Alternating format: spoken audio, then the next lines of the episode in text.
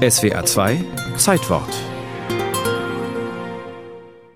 Irgendwie hat das ja eine ganz besondere Faszination scheinbar auf die Menschen. Christopher Philipp, flämischer Tourismusbeauftragter, weiß, es ist ein Pflichttermin für alle Brüssel-Besucher, auf einen Sprung bei dem kleinen Mann vorbeizuschauen. Wobei es auch echt ein bisschen überraschend ist, steht in so einer Seitengasse vom Grand Place in Brüssel, einsam würde man fast meinen, an einer Straßenecke und lässt sein Wasser in einen kleinen Brunnen. Einsam vielleicht an dunklen Regentagen im November, aber zur Touristensaison hat Mannequin Piss jede Menge Besuch.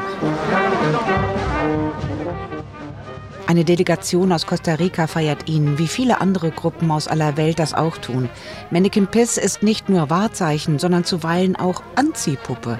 An diesem Tag trägt der kleine Bronzejunge die Nationaltracht Costa Ricas.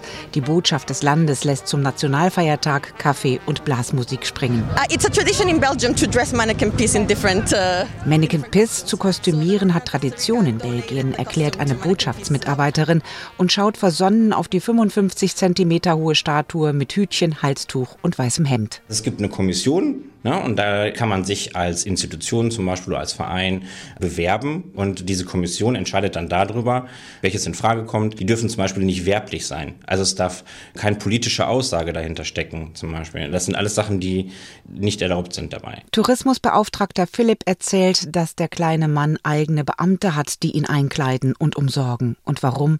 Weil sich um ihn so viele Legenden ranken, die ihn zum Star machen. In einer verliert ein Vater seinen Sohn auf dem Markt, als er ihn endlich krank vor Sorge wiederfindet, pinkelt der Kleine gerade ganz in Ruhe. Aus lauter Dankbarkeit lässt der Vater die Statue für seinen unerschrockenen Sohn fertigen.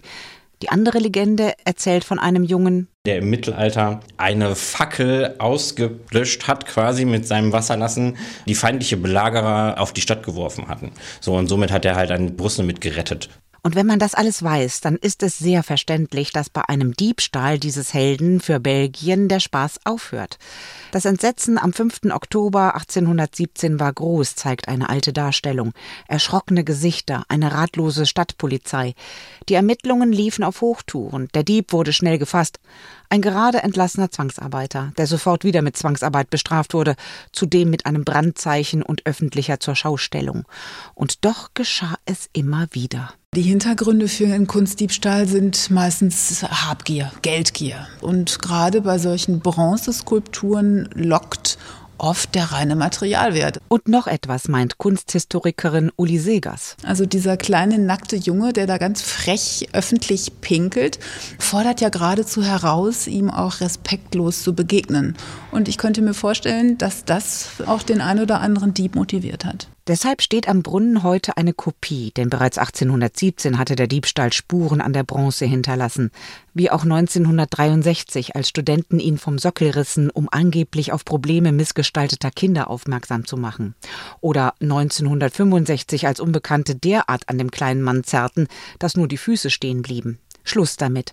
Das Original befindet sich im Stadtmuseum, aber auch die Kopie wird mit Videokameras bewacht und durch ein schweres Eisengitter geschützt. Denn auch wenn die Brüsseler beim Diebstahl keinen Spaß verstehen, für ihren Humor ist er ihnen wichtig. Das Mannequin Piss symbolisiert halt auch ein bisschen so eine Eigenart der Brüsseler, gut über sich selbst lachen zu können. Also es ist halt auch so ein bisschen so eine ironische Art. Das Mannequin Piss steht schon so ein bisschen für diesen Humor der Belgier, ja, der ein bisschen speziell ist, aber sehr sympathisch.